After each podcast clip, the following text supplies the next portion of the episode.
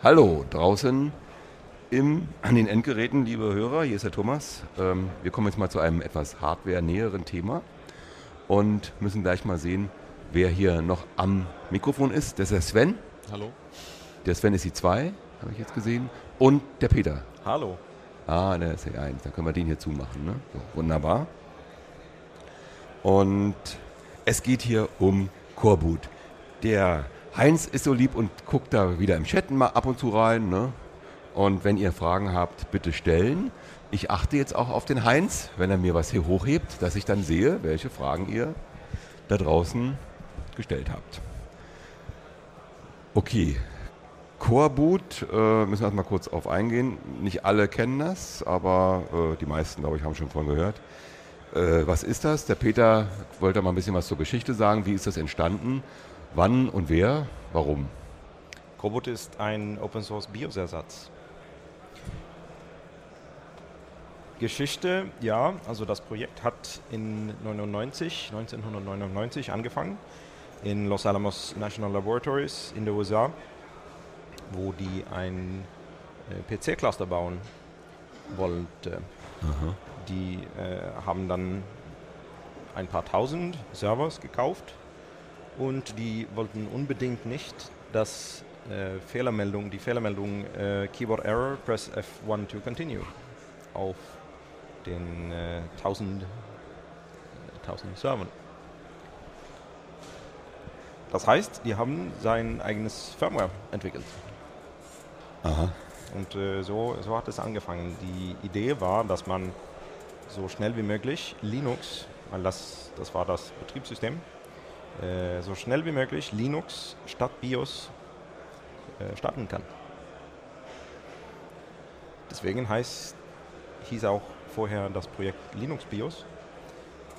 Aber mittlerweile äh, passt Linux nicht wirklich äh, in äh, den Flashchips rein. Wie groß ist so ein Flashchip insgesamt, die größte, die man so kennt? Die größte heutzutage sind 64 äh, Megabit, das heißt 8 Megabyte. Das ist, das ist okay für Linux, das passt schon gut. Aber derzeit äh, war es eher so 256 Kilobyte. Mhm. Ähm, die kenne ich auch noch selber, die haben wir selber ja. noch reichlich geflasht. Ja, ja genau. Und äh, ja, dort ist es schwierig, ein Linux reinzupacken. Glaube ich auch, ja. Mhm. Die Idee war, dass äh, die, die Flash-Chips größer, äh, schnell größer werden sollen, aber das, das ging nicht so schnell wie geplant oder wie erwartet. Deswegen äh, haben Benutzer viele andere äh, Software, viel andere Software als Linux benutzt. Ähm, und ähm, ja, so haben wir heute das Konzept von Payloads in Coreboot. Okay, was bedeutet das Konzept? Ja, ein Standard-BIOS macht eigentlich zwei verschiedene Sachen. Zuerst Hardware-Initialisierung und danach äh, Betriebssystemstart. Also lest Master Boot Record von äh, der Festplatte und ja, dann geht es. Äh, und Hardware-Initialisierung, wie, wie, kann man sich das vorstellen? Also der fragt alle ähm, externen Controller ab, ob da Spannung anliegt, ob ein Signal kommt oder wie läuft das? Spannung muss eigentlich schon sein. Das, das, ja, davon geht man aus schon. Aber ähm, Speichercontroller zum Beispiel, also zwischen CPU und Speicher, muss man die Kommunikation einrichten ordentlich. Das wird immer komplexer auch. Ähm, am Anfang war das fast so ein Registerbit ansetzen und dann, dann war es fertig. Heutzutage muss man so in 15, 20 Schritten durchgehen, also schon äh, ein, ein Stück Programm ausführen. Um was, was, für Fragen werden da an den Speicher gestellt? Was kann der alles schon beantworten? Ähm, nicht so viel antworten, aber man muss die Kommunikation, wie gesagt, einrichten. Man muss ein bisschen Tuning machen, um die Signale ähm, richtig, um, um dass die Signale äh, die richtige Geschwindigkeit haben und äh, die richtige Stärke auch. Also die müssen korrekt ins, ähm, in der Platine getrieben werden. Okay, also wenn es, es gleicht dann vielleicht so Hardware-Ungleichheiten aus, ja? Wenn, Genau, also, wenn genau irgendwie so. zu viel ähm, Kapazitäten auf den Leitungen Genau. sind, dann dauer, werden die Signale verschliffen. Ja. Das heißt also, ich muss langsamer fahren, damit ich die Signale noch hundertprozentig erkennen kann. Und die tunen Richtig. dann sozusagen die Geschwindigkeit Ja. Boot, äh, während Bootzeit. Also während der Bootzeit Ja. und sagen, okay, ich kann dich mit der und der Geschwindigkeit ansprechen. Mhm. Okay. Richtig. Und was noch? Also die Was? Tastatur und, und Bildschirm muss ja irgendwie die Grafikkarte angesprochen werden, oder? Nicht unbedingt. Nicht unbedingt. Nicht unbedingt, nein. Ähm, Cobot kann Tastatur initialisieren, äh, ohne, ohne Problem. Das dauert nur, weil die, Tastaturen sind unheimlich langsam. die sind ziemlich langsam, ja. Äh, Grafikkarte kann Cobot versuchen, aber meistens braucht man dafür das Option ROM, das VGA Option ROM. Und äh, Option ROM ist ein BIOS-Konzept. Äh, das heißt, dass äh, das Option ROM braucht wirklich eine BIOS-Umgebung, um ordentlich zu funktionieren. Cobot versucht, sehr äh, die, die ähm, einfachste BIOS-Funktion zu bieten, aber oft ist das nicht genug. Also Cobot ist kein BIOS. Okay. Äh, das muss man sagen. Wie gesagt, Standard-BIOS macht Hardware-Initialisierung und danach äh, Betriebssystemstart. Cobot macht nur Hardware-Initialisierung. Aha. Danach folgt ein separates Programm, das Payload. Und das Payload kann alles möglich sein. Das muss nicht unbedingt, ja, das, das kann alle möglichen Programme sein. Cobot und das Payload, die werden zusammen ins äh, Bootflash gespeichert. Okay, und das Payload ähm, kann dann zum Beispiel so ein, so ein Master Boot Record ansprechen. Genau, unter genau. anderem. Mhm. Und so ein Payload gibt es auch, heißt CBIOS. Mhm. Und äh, das, ist, das ist eine Open Source BIOS Implementation, ziemlich komplett. Ähm, im, Im Gegensatz äh, zu Cobot selbst. Und, und Cobot will auch kein BIOS sein, deswegen gibt es nicht so, so viele BIOS-Funktionen in Cobot. Okay, und dann, dann wird, nachdem Core Boot äh, beendet wurde, Mhm. dieses C-BIOS über Zum Payload Beispiel. angesprochen, beispielsweise. Ja. Aber dann würde ja dort, wenn es ein komplettes BIOS ist, nochmal die ganze Hardware abgefragt werden oder sprengen die dann in einer späteren Phase? CBIOS weiß, dass das, das ist nicht nötig. Das ist nicht nötig. Okay. Genau. Äh, CBIOS wird auch äh, jetzt mit äh, QEMU und auch gleich für ähm, äh, oder in Xen benutzt als, ja, als BIOS-Umgebung dort. Mhm. Ja. Und da werden auch die BIOS-Routinen gleich mit benutzt. Also die kann Ja. man direkt ansprechen, genau wie auch Ja. die, äh, das normale BIOS halt äh, Routinen hat, die von, von der Software an, oder vom Betriebssystem angesprochen werden können. Mhm.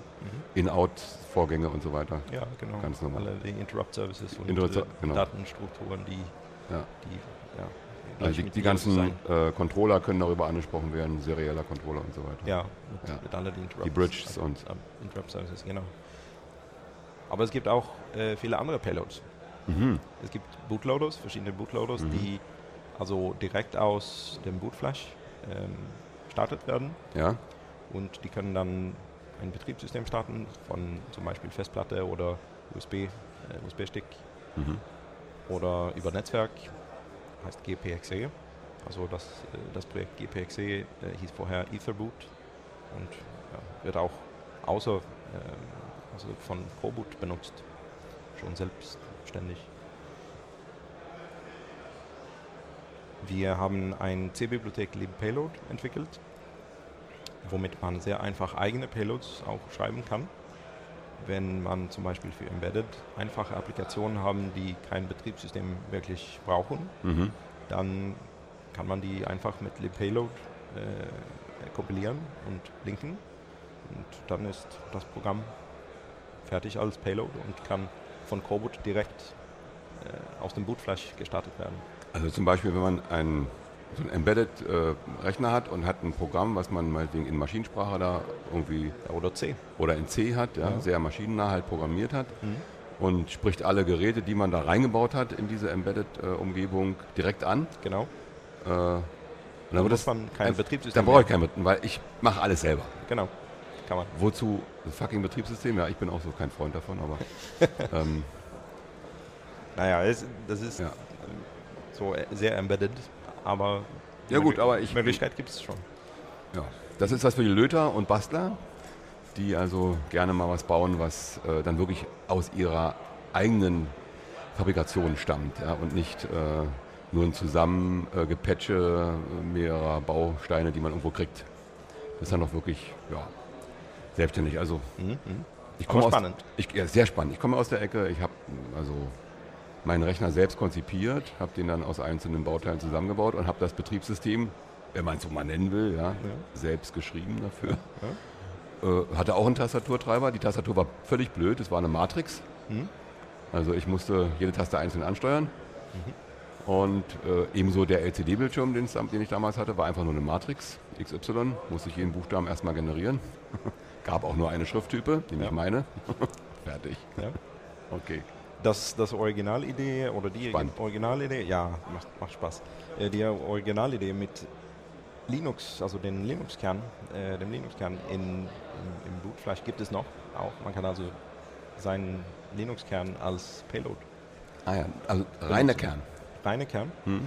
und auch in FS, wenn man, wenn man Lust Mhm. hat. Und das Flash-Chip groß genug ist natürlich. Ja, klar.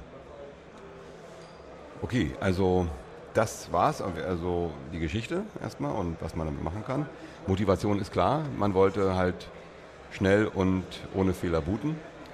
Und mit Open. Software sehr gerne. Und mit, ja, mit offener Software. Offene, klar. offene, ja. Genau, man will eigentlich alles kontrollieren, was da passiert, logischerweise. Meine, ähm, die Hardware ist nun nicht so kompliziert, als dass man, also sie ist schon sehr kompliziert, aber als dass man das anderen Leuten überlassen muss, äh, wie benutze ich die, die Hardware. Ne? Also ist doch ich, ist Wir gut, wenn man weiß, dass was da passiert. Ja, richtig. Und wir haben äh, im Projekt sehr viel gelernt oder neu gelernt oder Mhm. wieder gelernt vielleicht über PCs. Das kann ich mir vorstellen. Ja, da lernt man viel. Die Entwicklung ist, ist schon seit 30 Jahren her. Mhm. Am Anfang war es ganz einfach. Ein CPU, ein Kassettlaufwerk, Ja, ein, ein Speicher, alles auf, ja, einen Tastaturcontroller gab es auch. Äh, und alles zusammen auf einem Bus. ja, Heute sieht es ein bisschen anders aus. genau. Wir haben schon ein paar Busstrukturen da drin in so einem Rechner und äh, da kann einiges ausfallen und einiges äh, mit den Zeiten durcheinander kommen. Die sind muss man- dynamisch, genau, so Plug and Play und die sind äh, auch sehr schnell und die sind unterschiedlich. Man muss, äh, es gibt ja Brücken dann zwischen je, je Bustyp und die müssen alle ordentlich aufgesetzt sein. Und Aber um sowas zu machen, muss man ja auch, wie du schon sagst, viel wissen, wie so ein Computer pu- funktioniert. Wo habt ihr diese Informationen herbekommen? Ich kann mir nicht vorstellen, dass Intel oder AMD euch da unterstützt und alle äh, Unterlagen da bereitwillig an euch herausgibt, wie deren Geräte funktionieren. Intel nicht, aber AMD doch. AMD doch. Ja. Aha. Also da habt ihr klare, äh, einfache Unterlagen, wo man sagt, ich lese Naja, Aha, einfache der weiß ich Pin nicht. ist das, der Pin ist das, da geht das rein, Ja, da geht das okay, rein. jo, und, doch. und Also, intern passiert dann, so. bei, wenn ich dort mit Hexa so und so ansteuere, passiert jenes und dann da passiert das. Registerspezifikationen von äh, 600 Seiten sind nicht, nicht unüblich. Pro Aha. Chip. Pro Chip, ja, genau. Pro Chip, ja. Mhm. Aha. Also da kommen mehrere tausend Seiten dazu äh, zusammen, die man lesen muss, um das zu initialisieren. Das ist sehr unterschiedlich je nach Hersteller. Also Mhm. AMD zum Beispiel ist sehr aktiv bei uns. Die ähm, contributen schon recht lange Code, haben jetzt auch kürzlich be äh, bekannt gegeben, dass sie Coreboot für ihre ganz aktuelle Hardware ähm, unterstützen wollen zukünftig. Und bei anderen Herstellern ist das schwierig. Also Intel gibt teilweise Dokumente raus, allerdings im Allgemeinen nicht alles, was man benötigt, um Mhm. ähm, Support für ein bestimmtes Motherboard zu implementieren. Und das ist mit sehr viel Aufwand verbunden, da Dokumente zu bekommen. Also im Allgemeinen schafft man das nur, wenn man eine Firma ist und mehr als ein Jahr Zeit investiert, um an die Dokumente zu kommen. Also da ist man im Allgemeinen schneller, man versucht das selber rauszufinden. Aha, also ihr, was, wie, wie macht ihr das? Ihr versucht, ihr schickt da irgendwelche Codes rein und dann analysiert Ja. ihr, was da wieder rauskommt? Ist, oder wie ist, macht ihr ist das? halt sehr, sehr unterschiedlich. Also Trial and Error ist ein recht praktikables Verfahren. Also einfach mal was hinschicken und gucken, was dann passiert. Also ich habe zum Beispiel Anfang des Jahres für die ThinkPads ähm, Coreboot Support eingebaut und da hat man das Problem, dass man zum Beispiel die Hintergrundbeleuchtung vom TFT einschalten will, weil sonst sieht man nichts. Natürlich nirgendwo dokumentiert, wie das geht. Und dann nimmt man sich halt ein Linux drauf und schreibt einfach mal in den Chip, der das kontrolliert, einfach mal ein paar Werte rein. Das weiß man Und- aber schon. Den Chip kennt man und wie man ihn anspricht. Ja, das muss man auch rausfinden. Aha. Also das, das ist die erste Hürde, das rauszufinden und dann ähm, gibt es Möglichkeiten, halt auf dem Bussystem mitzulesen und dann kann man halt mal gucken, was denn da lang geht, wenn ähm, zum Beispiel das Netzteil dran steckt oder wenn es nicht dran steckt oder wenn das Display aus ist und wenn es an ist, vergleicht die Bytes, die man da liest und ähm, nimmt sich dann halt ein Linux-System und schickt genau diese Sequenzen dahin und guckt dann mal, was passiert. Also es führt dann halt recht oft zu ähm, dazu, dass man irgendwas hinschickt, das System crasht, bootet man neu, versucht das nächste, also es ist halt, halt relativ zeitaufwendig. Okay, aber es ist auch ein gewisser ähm, Testaufbau notwendig, kann ich mir vorstellen, wenn ihr den Bus mitlesen Ja. wollt. Äh, wie macht ihr das so wie wir früher? Ein Clip auf dem, auf dem Bus, auf, auf, den, auf die einzelnen Pins vom Bus irgendwo an einem Schaltkreis? Ja. An einem, äh, Spei- ja? Und dann? Anlöten und also da gibt es so Logicalizer, der heißt das. Genau, der und dann habt ihr genau. einen, einen Logikanalysator dran und, und der zeichnet mit auf, was da auf dem Bus läuft und ihr müsst dann diese, äh, also jedes Byte einzeln zusammensetzen, was für ein Befehl da Genau, gerade da gekommen muss man halt überlegen, was dieser Datenstrom, der da gerade lang geht, was da was bedeuten könnte. Also ihr müsst wissen, wo fängt es an? genau. Also wann ist jetzt die Initialisierung? Ja. Und dann fangt ihr an, das 8-Bit, nächsten 8-Bit ist Ja, immer ein so Byte. also der Vorteil ist, dass die Bussysteme, über die die äh, Chips miteinander äh, kommunizieren, der größte Teil zumindest genormt ist. Das heißt, man weiß zumindest erstmal, wie der Bus funktioniert. Man hat natürlich das Problem, dass man nicht weiß, wie die Busteilnehmer funktionieren. Und das muss Mhm. man dann halt rausfinden. okay, die Busse ist klar, da gibt es also äh, Beschreibungen, ähm, was da für ein Protokoll drauf läuft Ja. auf dem Bus. Ja. Und dann da findet man aus der Struktur auch im Logikanalysator wahrscheinlich relativ einfach heraus, wo ist äh, meinetwegen Initialisierungsbyte oder sowas. Wo, wo fängt es an, das Ganze? Oder was Ja. schicken die? Die schicken ja bestimmte äh, Kommunikationsbytes hin und her. Ja, das ist halt im Allgemeinen, ähm, dass so ein Chip mehrere Register hat, wo man halt Einstellungen vornehmen kann und dann schickt man halt erst das Byte, in welches Register man auswählen möchte und dann hinterher schickt man den Wert, äh, den man in das Register Mhm. reinschreiben will und das lässt sich natürlich recht gut mitlesen. Okay, das läuft also genau noch wie vor 20 Jahren, ist ja nichts anderes. Ich muss das Register ansprechen Bussysteme und dann sagen, ja- was wir das haben. Ja, genau. Ja, Es, gibt okay. nur, äh, es gibt nur äh, sehr viele Register jetzt. Ja, okay. Es gibt viele Register.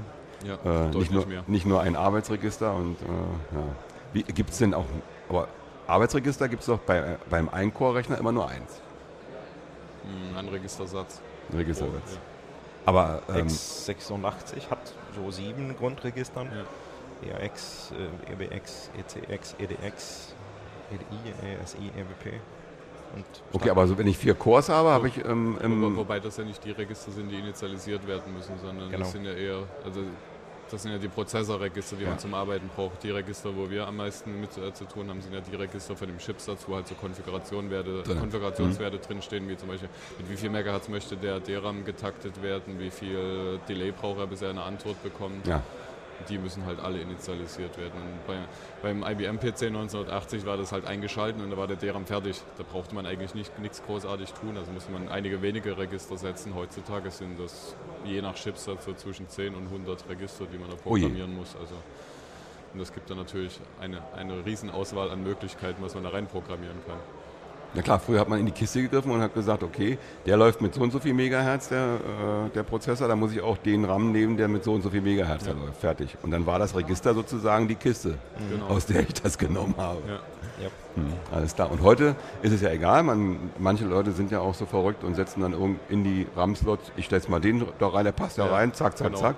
Und dann soll der PC schon sehen, wie er damit klarkommt. Ja, Äh, da muss ja. man dann halt, haben die haben zum Beispiel die DRAM-Module, haben dafür ja Speicher drauf, wo drin steht, ich kann den und den Takt, ich habe Ja. die und die Verzögerung und das muss man dann halt auslesen, da das Timing berechnen und dann halt wieder in die Register reinschreiben und das ist natürlich deutlich mehr Aufwand. Mhm. Dann wundert sich so äh, kleine PC-Buster, warum es nicht funktioniert, wenn sie dann den und den da Ja. reinstecken und sagen, na wieso, ist alles der, ist doch alles äh, DDR2-RAM Ja, oder ja, DDR3-RAM, passt doch, das muss ist, der doch Vorteil, reinpassen. das ist der Vorteil, wenn man an Kobo dann mitarbeitet, dass man genau sowas dann genau weiß, warum es nicht funktioniert oder lernt.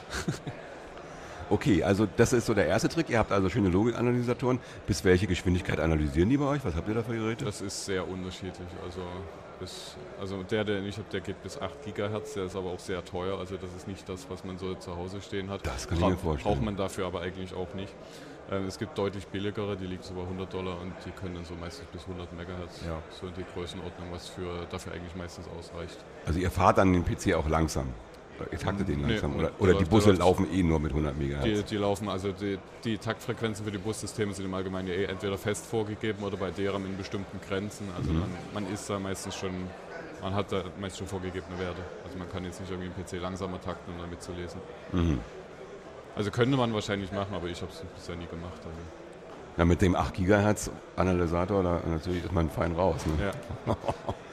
Also äh, ich habe mich damit mal beschäftigt. Das ist nicht so einfach, so ein Analysator. Dass die so billig sind, ist wirklich trauriges Spiel, muss ich sagen. Was da für Arbeit drin steckt, so ein Gerät zu entwickeln. Ähm, Wobei der, den ich habe, der ist nicht billig. Also wenn man den neu kaufen würde beim Hersteller, dann bezahlt man da eine 5-, 6, sechsstellige Dollarsumme. Also Okay. das zählt nicht zu den billigen Geräten. Es war nur Zufall, dass ich den mal bekommen habe und ich bin auch sehr dankbar drüber und benutze sie natürlich. Aber kann ich mir gut vorstellen. Und Und der hat auch- eine lange Aufzeichnungsdauer, dass er alles der mitliest. Kann, der kann pro Kanal 32 Megabyte aufzeichnen, Oh, also ist ja. sehr lang.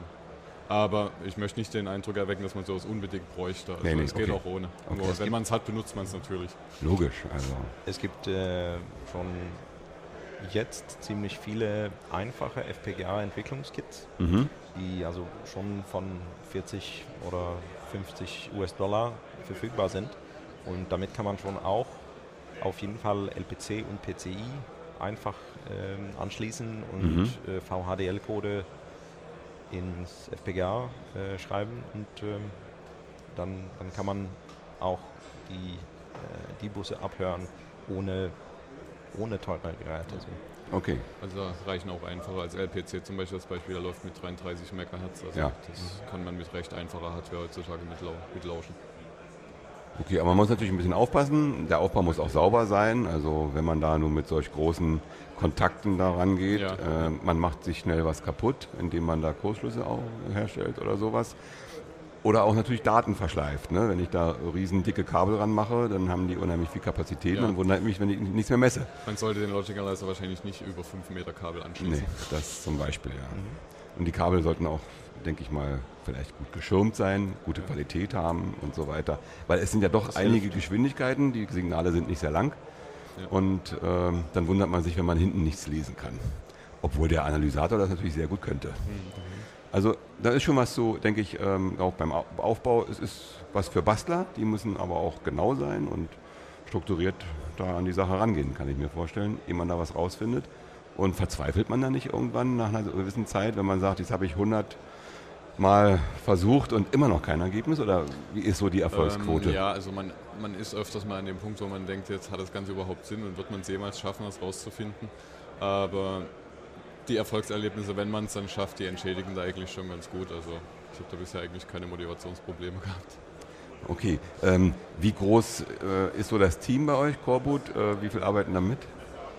ich würde sagen 15 bis 20, die regelmäßig Ja? äh, damit etwas machen und ähm, Contributions senden. Mhm. Vielleicht 100 bis 150, die irgendwann etwas Gemacht gemacht, haben, oder? Ja. Mhm. Und habt ihr eine, einen Überblick, wie oft das draußen eingesetzt wird und wo vor allen Dingen? Habt ihr so ein bisschen Zurückmeldung äh, von Leuten, die sagen, ah, wir setzen es zwar ein, aber man könnte noch das oder das? Leider nicht viel. Leider nicht viel. Habt ihr denn äh, die Vermutung, dass es überhaupt eingesetzt wird? Oder? ja, also ja? das, das ja, definitiv. Also ich habe zumindest hier auf dem Linux-Tag schon einige Leute getroffen, die sagen, sie haben es im Einsatz. Aber die meisten sind natürlich sehr interessiert, aber das Problem ist beim BIOS austauschen ist natürlich nicht so einfach wie mal irgendein Programm installieren und deshalb sind es natürlich weniger Anwender als bei anderer Software. Okay, man greift natürlich in das Gerät ein und äh, wenn das Gerät noch Garantie hat, Ja. äh, dann ist natürlich hin. Aber äh, ich denke mal, die meisten, die sowas machen, machen das nicht auf Geräten, die noch eine Garantie haben, oder? Das sind meissens ältere Geräte, oder? Nicht unbedingt. Nicht unbedingt. also, Nein, also und insbesondere jetzt mit AMD, Ja. äh, diese AMD-Einsatz äh, sind schon, äh, schon ein paar Mainboards, die noch neu, also Mhm. die gerade neu sind, äh, sehr gut unterstützt von Coreboot. Und ja, das heißt, eigentlich kann man auch ganz neue Boards. Ja, also Peter, Peter hat zum Beispiel ein Motherboard mit hier am, am Stand auf dem Linux-Tag. Ähm, das ist ein AMD Fusion Board. Das hast Mhm. du, glaube ich, einen Tag davor gekauft. Oder wie alt ist das? das ist, Ja, also ja ich habe es hier auf Linux-Tage aufgepackt. ja, Zum ersten Okay. Mal. also und das läuft auch jetzt mit Coreboot? Ja, genau. Habt ihr hier noch geflasht oder was? Ja, genau. Okay. Ihr habt also, wenn jemand kommt äh, und sagt, flasht mir mal meinen Laptop, würdet ihr das jetzt hier auf Das, das schaffen wir hier. Okay, also Leute, kommt vorbei. Ja, also Jetzt wollen wir noch mal sagen, welche Vorteile bringt es denn nun wirklich, wenn man so ein Coreboot bei sich drauf hat? Auf dem Laptop meinetwegen. Jetzt mal ganz dumm Ähm, gefragt. Ja, es bootet viel schneller. Also ich habe es auf dem ThinkPad X60 und T60 und es bootet dort in circa einer halben Sekunde im Vergleich zu 10 Sekunden, was das originale BIOS braucht. Man kann sich ähm, zum Beispiel im Bootloader direkt, direkt in BIOS, ins BIOS reinschreiben, also, also in, in, Flash, in Flash besser gesagt, als Payload. Was ich vorhabe, ist zum Beispiel bei Laptops, ähm, möchte man ja im Allgemeinen seine Festplatte verschlüsseln, damit wenn man den Laptop mal verliert, ähm, nicht jeder sofort alle Daten hat. Das funktioniert im Moment nur, indem man ähm, eine extra Partition hat, wo man ein Mini-Linux drauf hat, davon bootet und dann ähm, die verschlüsselte Partition äh, verwendet. Und mein Plan ist jetzt zum Beispiel auf dem x60 und T60 die Verschlüsselung direkt mit in, ins Coreboot zu übernehmen, in der RAM-Disk. Und dann hätte man das, bräuchte man halt zum Beispiel die extra Partition nicht mehr. Anderer Aha. Vorteil ist natürlich, dass man zum Beispiel auch Hardware-Restriktionen von Herstellern damit effektiv umgehen kann. Zum Beispiel ähm, bei dem ThinkPad, das ich habe, das T60, da kann man kein höher auflösendes Display reinbauen, beziehungsweise keine andere WLAN-Karte, weil IBM das zum Beispiel verhindert. Und Im BIOS das, verhindern Ja, das. genau. Mhm. Und das kann man mit Coreboot natürlich, kann man dann auch die Hardware reinstecken, die man möchte. Okay, also ein Display auswechseln äh, ist natürlich machen auch nicht das, so was, was jeder will, aber Macht nicht jeder. das ist halt ein, ein Vorteil davon. Ja, Aber okay. WLAN-Karte schon. WLAN-Karte Ja. kann man eigentlich relativ einfach raushauen. Ja. Ja. Und dann, wenn man ein älteres ThinkPad hat zum Beispiel und sagt, äh, das hat nur eine 10 Megabit, ich will mal eine schnellere reinbauen, dann würde das gehen. Ja. Okay. Ähm, hat man denn, außer dass der, also das sind ja schon eine Menge Vorteile, die man haben könnte, wenn man es denn bräuchte. Ähm, Ist Aber- natürlich auch Open Source. Open Source logisch, ja. Genau, das Aber heißt, man kann sich auch eigene Sachen einbauen, wenn man jetzt eigene Ideen hat, was man gerne da drin hätte im Coreboot, dann mhm. Man kann auch äh, die Code reviewen, eine Audit dafür machen, um sicher zu sein, dass mein Computer ausführt äh, nicht wirklich etwas anderes, als was ich will. Ja, achso. Das, das Ja. ist manchmal wichtig. bei, bei Origin, äh, dem BIOS, das man original auf dem Laptop zum Beispiel hat, weiß man ja nie, was das, was das BIOS jetzt alles genau macht. Den Vorteil hat man natürlich bei Coreboot, man kann den Source Code lesen, man kann nachschauen und man Ja. weiß genau, was gemacht wird. E- Eben, das finde ich also gerade Also gerade aus Sicherheitsperspektive natürlich auch sehr interessant. ja, viele sagen, okay, ich mache mir meinen Linux drauf, ich, ich weiß dann genau, was da passiert und so. Aber was das Gerät unten Ja. drinne noch macht, das, es gibt etwas ähm, Besonderes ja? genau dafür, heißt System Management Mode. Mhm. Oder dafür, ähm, darum. Im, ein im BIOS, im Original BIOS gibt es diesen CPU. im CPU, System Management Mode. Seit äh, 386 80er. Mhm. Mobil-CPU, also äh, Mhm. SL, Mhm. die SL-Variante, gibt es dieses System Management Mode und in alle späteren CPUs auch. Die ähm, ja, System Management Mode wird aus zwei Gründen aktiviert. Entweder von einem Signal Mhm. oder äh, man kann eine Liste mit ähm, ein Filter eigentlich ähm, einbauen oder ein, aufsetzen, wobei wenn Software, also das Betriebssystem oder Applikationen äh, eine bestimmte IO-Adresse zugreifen, dann wird System Management Mode auch aktiviert. Mhm.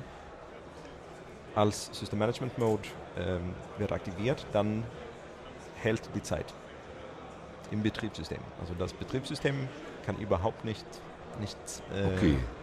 Es ist so, als wenn der. Rechner nicht gestartet wäre in dem Moment. Der steht einfach an Ja, dem Punkt So wie fest. als wenn er stehen bleibt, Ja. das Betriebssystem. Wie lange ist dieses Stehenbleiben ungefähr? bis das System Management Mode Firmware durch ist. Und was macht es in der Zeit? Ja, gute Frage. Beim kommerziellen BIOS-Herstellen weiß man ja das nicht. Genau. Ach so. Also was zum Beispiel sehr gerne im System Management Mode gemacht wird, ist gerade bei Laptops zum Beispiel Power Management.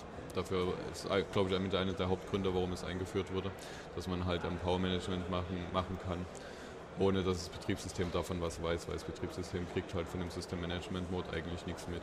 In der Es läuft Zeit. komplett, komplett parallel. In der Zeit 386 Mobile äh, gab es kein Power Management Features im, in äh, Betriebssysteme. Aha. Und äh, ja, wenn man ähm,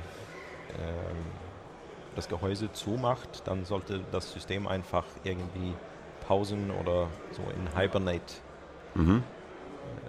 gehen und das, das Betriebssystem konnte dafür nichts machen. DOS Nee. hatte keinen Power Management Support. Das müsste also alles irgendwo, irgendwie anders passieren. Okay, Das heißt und man System könnte Management Mode und das lebt noch. und es ist noch drin und Es keiner weiß drin. warum. Oder?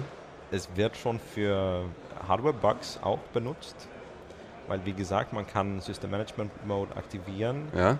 wann das Betriebssystem einen bestimmten Hardware-Zugriff versucht. Ach so. Okay. Also es wird schon noch, schon noch verwendet für durchaus auch sinnvolle Zwecke, zum Beispiel, wie gesagt, bei den ThinkPads für das gesamte Power Management, wenn man das ThinkPad zum Beispiel auf eine Docking Station stellt, ja? dann wird zum Beispiel der System Management Mode aufgerufen, weil der dann die ganze Hardware in der Docking Station initialisiert, weil das Betriebssystem weiß ja nicht, wie die Docking Station funktioniert. Und deshalb macht man solche Sachen dann im System Management Mode. Okay, also unter die, anderem. ähm, und das wird dann dem, also es wird initialisiert, ob was alles da funktioniert und dran ist und ja, das wird Hardware, halt und der System Management Mode kommuniziert dann hinterher mit dem äh, mit dem Betriebssystem oder nicht? Ähm, es gibt noch dazwischen eine, eine Layer, das, das Betriebssystem kommuniziert im Allgemeinen mit ACPI. Das Mhm. ist äh, ja, Schnittstellen, Schnittstelle. Und ACPI äh, kommuniziert im Allgemeinen dann wiederum mit dem System Management Mode Okay. über, über den Umweg. Da werden also auch Daten austauschbar. Ja. Das Okay, ähm, und im normalen, Bet- also es ist im normalen Betrieb die Sache, ihr habt den System Management Mode dann abschaltbar gestaltet oder Man, man ist kann, er prinzipiell Man kann, es, man kann es auswählen. man kann es auswählen? Ja, also es gibt beim Coreboot, also zum Beispiel bei den ThinkPads, gibt es noch einige wenige Sachen, die über System Management Mode trotzdem gemacht werden. Die, Wir- die ihr wir- machen müsst. Ja, Ja, genau. Wir ja. versuchen System Management Mode so wenig wie möglich benutzen, Mhm. aber ähm, manche Plattformen brauchen es, es wirklich unbedingt und äh, ja, dann, dann müssen wir natürlich. Ja, beziehungsweise machen. es gibt es halt ähm, auch bestimmte Ereignisse, die man nur über den System Management Mode ähm, empfangen kann, weil das halt der Hardwarehersteller so vorge vorgegeben Mhm, hat. Ich meine, da okay. können wir dann auch nichts dran ändern. Da kann man nichts dran ändern. Nein.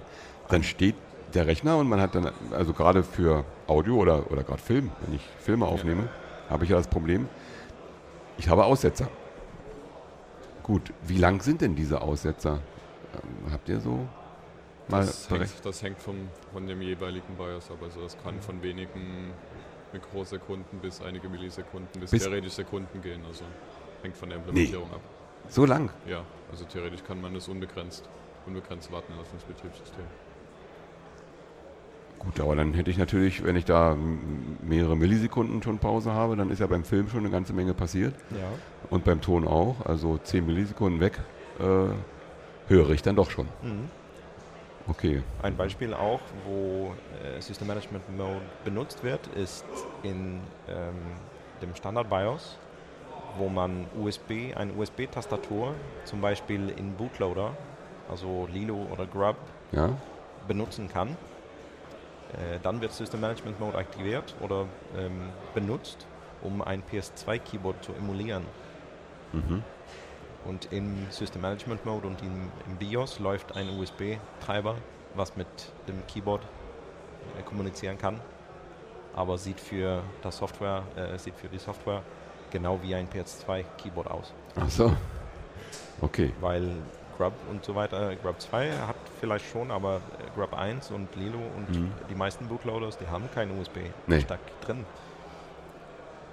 Klar, und dann kann ich natürlich noch keine Tastatur bedienen in dem Moment. Ja. Mhm. Okay, das kann man dann mit eurem Core Boot machen. Das, das wär, äh, ja, kann man auch. Äh, puh, gute Frage. Hm. Ich bin auf ZBIOS, das, das liegt alles in ZBIOS, Mhm. das Payload ZBIOS. Ich bin darauf nicht so sicher, Mhm. ob es System Management Mode benutzt oder nicht. Mhm. Ja, gute Frage. Muss ich mal nachschauen. Okay. Was habt ihr noch vor für die Zukunft? Was, was fehlt bei euch noch? Was müsst ihr noch machen? Wir wollen natürlich sehr gern, also jetzt haben wir von, von AMD schon sehr gute Unterstützung bekommen. Ja. Wir sind ähm, seit, seit ziemlich lang schon gute Freunde mit AMD. Wir haben gute Kontakte gehabt. Mhm.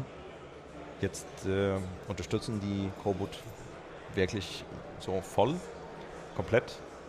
Das macht Spaß. Wir wollen natürlich sehr gern mit den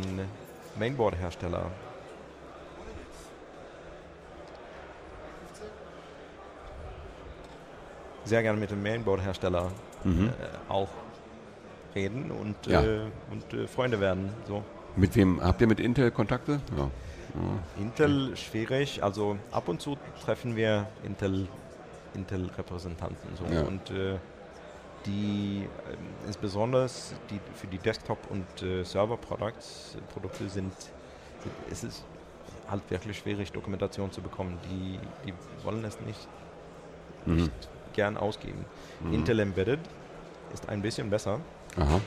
weil die ziemlich klein sind. Und die wollen sehr gern ähm, so, viele, so viele Chips wie möglich verkaufen. Ja.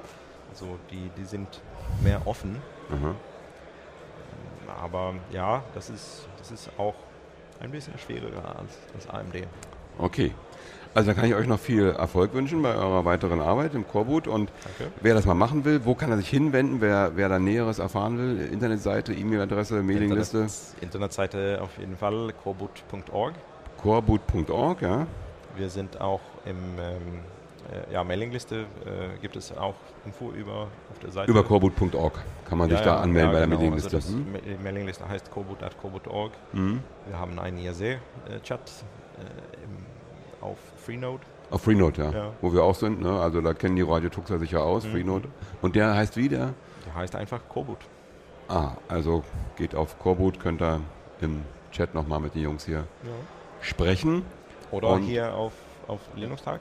Auf den Linux-Tag kommen, euch schnell was raufflashen lassen. Ja. ähm, mit dem Flash-ROM.